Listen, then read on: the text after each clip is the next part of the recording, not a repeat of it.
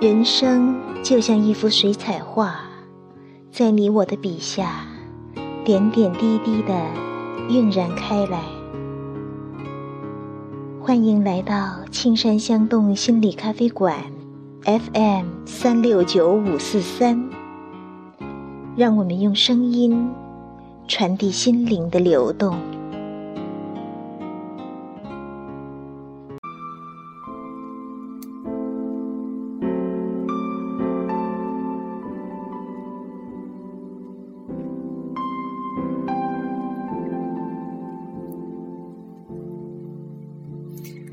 朋友们好，我是杨洋。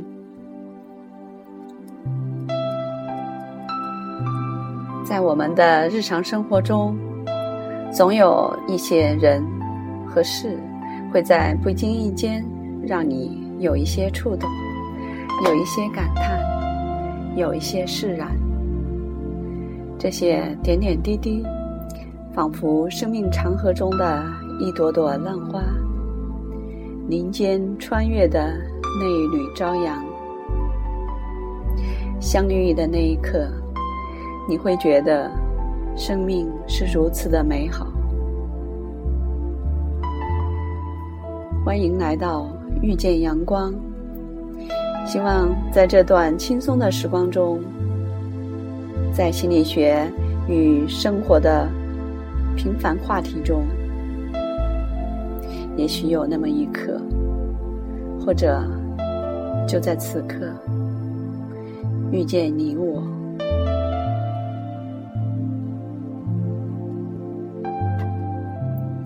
今天我们要分享的是关于培养孩子延迟满延迟满足的话题。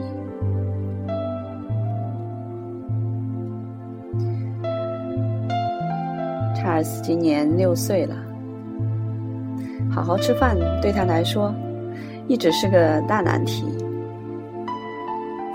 从刚开始大家的轮番劝说，到网购时间沙漏、计时器等各种方式的激励，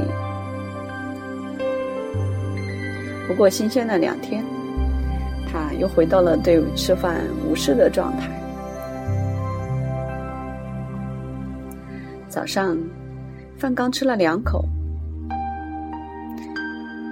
他突然对我说：“要看 iPad 里的动画片《激战奇轮》。”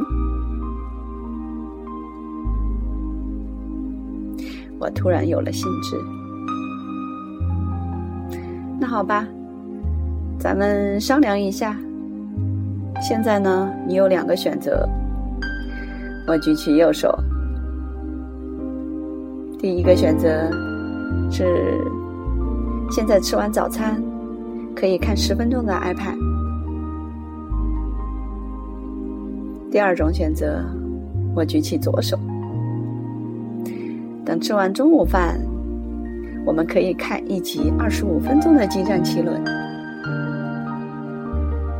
一集哟，你选哪个呢？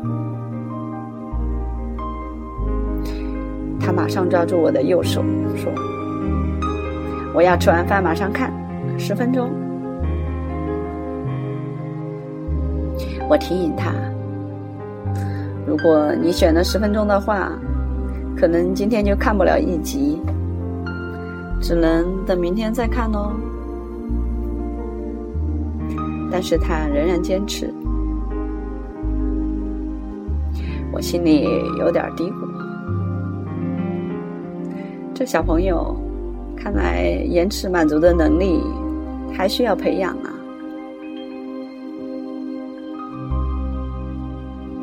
然后我们拉钩确定。很快的，他吃完了早餐，坐下来，自己打开 iPad，开始看动画片了。刚看了个开头，十分的十分钟的计时器就响了。他很不甘心哦，寻找各种各样的理由，想说服我继续看下去，甚至差点委屈的抹眼泪了。我看着他，有一刹那的心软。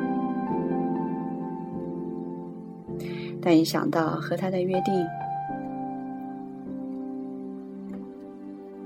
就温和的一再的和他强调我们刚才的承诺，还有他自己的自由的选择。终于几分钟过后，他很不关心的关掉了 iPad，自言自语的说：“嗯，明天还可以再看的。”然后找我的手机听了一首音乐，就出去和小朋友玩去了。看着他跑远的背影。我不禁有些好奇，明天他会如何选择呢？在培养孩子延迟满足的能力中，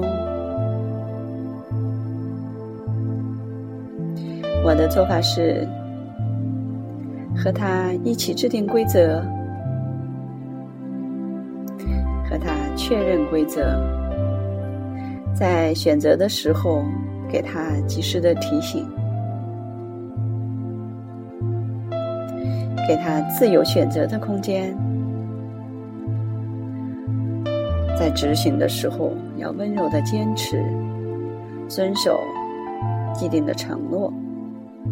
最后，我们还要创造能让他重新选择的机会，朋友们。